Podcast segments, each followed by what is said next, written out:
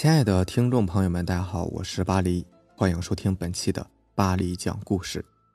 咱们今天晚上要分享的第一篇故事呢，名字叫做《怪老头》，作者阿玉。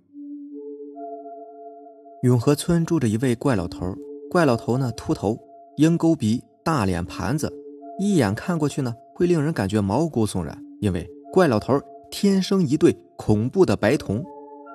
不好啦，不好啦！你们听说了吗？最近永和村的小孩啊，有好几个都神秘失踪了。嘿，一定是那个怪老头！村民们七嘴八舌的议论着，因为这怪老头不是本地人，谁也不知道他是多久来的村子。这怪老头不仅是长相丑陋，给人一种毛骨悚然的感觉，性格又古怪，又不爱说话。村民自然认为孩子们的失踪和他有关，甚至村民们带头来找怪老头，并且大声辱骂他。还用石头砸他，可是他竟然像是哑巴一样，也不反抗，也不说话。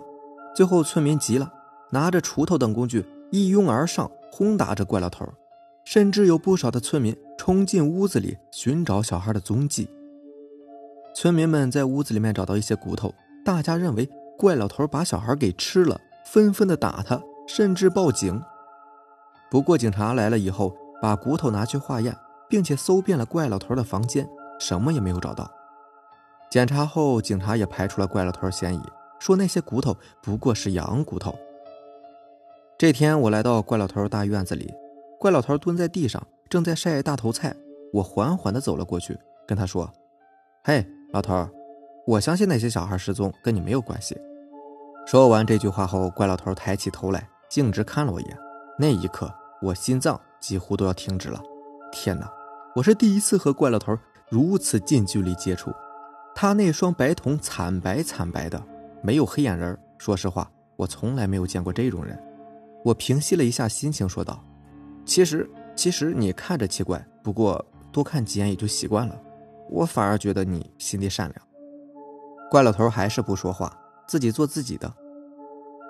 那上次我看到有个小孩因为害怕你，发疯似的跑了，结果掉进林子的沼泽地里，你听到呼救声。把小孩拉上来。如果你要害他，干嘛还要救他呀？所以我觉得你是好人。说完这些之后，我一直跟在他身后，自顾自地说道：“这世界上的人都害怕你，可是我不怕你。我觉得你是一个好人，只是一个人承受着孤独罢了。”哎，怪老头居然叹了一口气，抬起头来，善意地看着我，嘴角边露出一丝笑容。从这以后，我经常来找怪老头玩，还时常帮他做一些家务，也进入过他家里面，发现怪老头非常喜欢研究天文地理、奇门遁甲等高深莫测的东西。也由于我和他相处时间长了，他开始慢慢跟我熟悉起来，也跟我说话了。老头，外人不了解你，我了解你，我是相信你的。不过，你说那些失踪的孩子都去了哪里呢？每当我一问这个问题，老头就闭口不答。可是村里面的小孩还在失踪啊，没有停下来。警察虽然证实怪老头不是掳走孩子的人，可是村民可不这么认为。他们打定主意，就是认为怪老头把孩子藏了起来。求求你了，你就告诉我吧，你一定知道的。或许我把怪老头逼急了，他那双白瞳看了我一眼，终于说道：“好吧，我告诉你，这件事我本来不想说的。嗯，你说，你说呀。”勇子，我乃刘伯温的后人，占星卜卦对我来说也是家常便饭。这些日子我夜观星象，观察到天有异象，你们永和村有大灾难。村民们不理解我，打我、骂我都没关系，因为我看过你们村子人的面相，大多人头顶上黑云密布，那是将死之人的面相啊。我没必要和这些将死之人计较，自然呢也就没有应他们。再说了，我这副尊容，天生白瞳，出娘胎就是这样，我也怕吓坏了他们。我一听吓了一大跳，我就知道这个老头肯定不简单，没有想到他居然是刘伯温的后人。老头，你说我们村子有大灾难，那到底是什么大灾难？你能告诉我吗？天机不可泄露。哎呀，这都什么时候了，还天机不可泄露呢？你就说吧，也许你说了能救我们村子很多人呢。不都说吗，救人一命胜造七级浮屠。难道你就眼睁睁的看着我们村子的人死光光啊？那你还算什么刘伯温后人？怪老头叹了一口气，或许是我的话触动了他吧。他点了点头说：“行吧，泄露天机就泄露天机吧。我告诉你，往东走二十里有一棵铁树，在铁树下有一个坟地，坟地里面有一具千年僵尸。这千年僵尸一出啊！”你们这个村子的人就完蛋了，到时候生灵涂炭，哀鸿遍野，死伤无数啊！怪老头跟我说，那里是一处养尸地，又加上铁树，是不可能种在坟地上的。如果铁树种在坟地上，那是会让人断子绝孙的。坟地里的人一定是被人报复，埋在了养尸地里，再加上铁树，他是永世不得投胎呀！我这一听可就急了，哎呀，你这个人怎么不早说呀？还是说那些失踪的小孩也跟那僵尸有关？对，没错，小孩的鲜血是最为纯正的，聚集天地灵气，僵尸吸血后不出三日便会出世了。靠，好你个怪老头啊啊！你既然知道，你为什么不早点告诉我们呢？你们一直都认为是我吃了那些小孩，说了也不会有人信的。再说了，这都是天机呀！行了吧，现在已经这样子了，我要去告诉村民。接下来我集结村民，把这件事情告诉大家。可是大家竟然不相信，嘲讽我说道：“这这个世上哪有什么僵尸啊？”勇子，你是不是看僵尸片看多了？村长，我说的都是真的。如果你们不相信，那跟我一起往东走，找到那块坟地，挖开坟墓，就知道我说的真假了。在村长的带领下，我们去了村子西边，并且挖开了铁树下面的坟墓，竟然看到棺材里面有一具栩栩如生的尸体，穿着清朝的官服，应该是某个官员。这具尸体皮肤上面失去了水分，脸上的勾芡千沟万壑，像是捏皱的橘皮，指甲足足有十尺长，又黑又长且锋利，并且在大黑棺材里还有不少小孩的尸体。不过，他们都已经被僵尸吸干了鲜血，成为了一具小僵尸。此事一出后，大家终于相信了我说的话，也证明了怪老头的清白。大家纷纷叩拜，请求怪老头驱除僵尸。最终，怪老头无奈之下，只好硬着头皮驱除僵尸。他放了一把漫天大火，把僵尸整个全部烧掉。那天晚上，火光把半边天空渲染的绯红，天上的星象也因此改变。僵尸被怪老头消灭之后，我们村子里的人终于活了下来。不过，我却看到不少的黑气聚集在怪老头头顶之上。不久以后，怪老头暴毙而亡，死后沦为食尸畜生，只因为泄露了天机。我跪在怪老头的坟地前，痛哭着：“哎，老头啊，都是我不好，你本该好好活着，我偏偏要你去除什么僵尸。现在好了，你死了，那些村民活下来了，可是……”可是他们不记得你的恩德，根本也不来拜祭你，我也少了你这个朋友。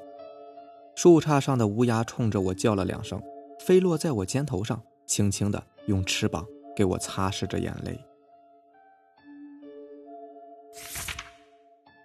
下面这个故事名字叫做《被杀死的寡妇》，作者妖狐。老钟呢是一个屠夫。在当地啊，有一个习俗，每到过年的时候，家家户户都会杀死一头猪，做成腊肉，成为来年的食物。这里的人有些贫穷，他们一年到头很少能够吃到肉，只有在过年的时候才舍得杀死一头自己养了很长时间的猪。他们过年的时候制成腊肉，一定是要吃够一年的。越是在偏僻的地方，仍然是保留着很多传统的思想。他们认为屠夫是一种不吉利的职业，所以。村子里面就只有老钟一个屠夫，这样的职业让人感觉又畏惧又嫌弃。但是，一到过年的时候，就会在脸上堆满笑脸，请求老钟去自己家里帮自己宰杀家里的猪，切成一块一块的。老钟呢，以前有一个儿子，可是，在一场意外当中不幸去世了。老钟的儿子还娶了一个漂亮的媳妇，现在还住在老钟家里。一个老头和一个漂亮的儿媳妇住在同一个屋檐下。难免会惹人家的非议。有一天，老钟漂亮的儿媳妇怀孕了，一时间村子里面流言蜚语满天飞，说什么难听的都有。传言的焦点呢，都是在老钟身上。老钟自己也有听说，是他和儿媳之间有了奸情，并且还有了一个孩子。这个孩子自然是孽种，媳妇应该是忍受不了这些难听的流言蜚语，才选择了离开。还有一些想象力更加丰富的，说是老钟杀死了自己的儿媳，为了掩盖自己做的丑事儿。虽然人们在背地里面这样说，但是在老钟面前，他们却一个字都不敢说，因为快到过年的时候，他们每家都还要去请他给自己杀一头猪过年呢。今天老钟要去给村长杀猪。因为老朱特殊身份，他是连村长都不会放在眼里的。他大摇大摆地走进村长的家里，村长家呢有很多人。当地的习俗中，每一家杀过年猪的时候，几乎啊全村人都会来帮忙的，然后吃一顿丰盛的。大家早就已经做好了准备，等着老钟。老钟看到那头猪呢，使劲的挣扎着，还是被村里有力气的男人压在了一张台子上。老钟习惯了这样的场景，他摸出了别在腰间的刀。那把刀异常的锋利，能够斩断猪的肋骨。他毫不犹豫地将刀插进了猪的喉咙里面，腥臭的血顿时喷洒出来，溅到他手上。他的手立刻感觉非常的滚烫。猪的血和人的血一样，是滚烫滚烫的。老钟再次看向猪的时候，奄奄一息的猪变成了自己的儿媳妇儿。儿媳妇儿的腹部还在微微的颤动着，她的胸部使劲的起伏，但是却吸不进一口空气。只能带着更多的血流了出来，他无能为力的看着老钟。老钟就是一个刽子手，他杀了一辈子的猪，最终杀死了自己的儿媳妇。老钟杀死自己的儿媳妇儿，他一点都不后悔。这个不守妇道的女人，不知道跟村里的哪个人一起私通。要不是知道儿媳妇怀孕了，老钟怎么也没有想到，自己那看上去老实本分的儿媳妇也会忍受不了寂寞，和别人私通，还有了野种。可以对自己的儿子不忠心，生是儿子的人，死了也要做儿子的鬼。老钟像是杀死一头猪一样，一刀就划破了自己儿媳妇的脖子，比杀猪还要容易。但是让老钟没有想到的是，自己的儿媳妇居然还可以这样在自己面前，自己眼前的一头猪变成了自己的儿媳妇，跟他死的时候一模一样。老钟惊恐的大叫一声，手里的刀也掉在地上。大家都不知道发生了什么事情，都目瞪口呆地看着老钟。老钟跌坐在地上，眼睛睁得很大，像是看见了什么恐怖的东西。大家将老钟扶起来，老钟定睛一看，躺在案板上的哪里是自己的儿媳妇啊？明明就是一头白白肥肥的大猪啊！一定是自己产生了幻觉。老钟这样安慰着自己。晚上的晚饭非常的丰盛，大家心里面都在想：不愧是在村长家里。村长是村里面最有钱的人，他过年杀猪请客，晚餐是最丰盛的。老朱呢，虽然是一个杀猪的，但是生活呢过得比较拮据，平时都是吃一些没有卖完的肉。今天能够吃到这么多好吃的菜，老钟特别的高兴。他一顿能吃很多东西，他感觉自己今天是赚到了。他会扯开肚皮使劲的吃。自从自己的儿媳妇死了以后，就再也没有人能够做出这么好吃的菜给自己了。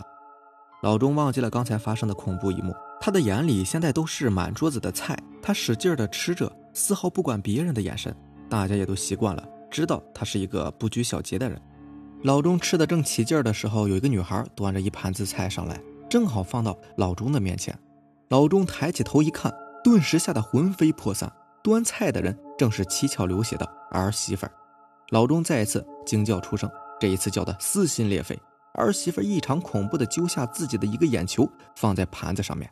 端到老钟面前，她邪魅的笑了：“爹，饭给你做好了，你赶紧趁热吃吧。吃完以后就跟我回家。”老钟吓得魂飞魄散，他惊恐的大叫着：“别过来！你别过来！”人能看见老钟的手在空中胡乱的挥舞着，在驱赶空气当中并不存在的东西，或者是在驱赶着别人看不见的东西。人群中啊，有些人已经开始窃窃私语起来，都在说。老钟是看见了不应该看见的东西，那些脏东西呗。就是老钟杀了自己的儿媳妇，回来找他复仇了。只有老钟可以看见自己儿媳妇的鬼魂。老钟已经是被吓得魂不附体，他手舞足蹈，两脚蹬地，不管地上的寒冷，不断的往后退着，一直退到墙根，再也不能往后退了。老钟惊吓到了极点，他拔出了腰间的刀，胡乱的砍了起来。旁边的人都不敢上前，还有一些人呢，根本就没有想过要上前。他们在看笑话似的看着老钟丑态百出的不断的挥舞着。就在这个时候，村长感觉身后像是被谁推了一下，他一下子撞到了老钟的刀上，顿时鲜血淋漓的倒在地上。村长就是和老钟儿媳妇私通的人，儿媳妇肚子里的孩子也是村长的。老钟又杀人了，他吓呆了。老钟每天痴痴呆呆的在村子里面游荡着，村子里的人呢可怜他，每天轮流给他送饭。老钟就这样生活下去，直到百年归老。好了，以上就是咱们今天晚上要分享的故事了。如果喜欢咱们的节目呢，就点个订阅吧。行，那让咱们明天见吧，拜拜，晚安。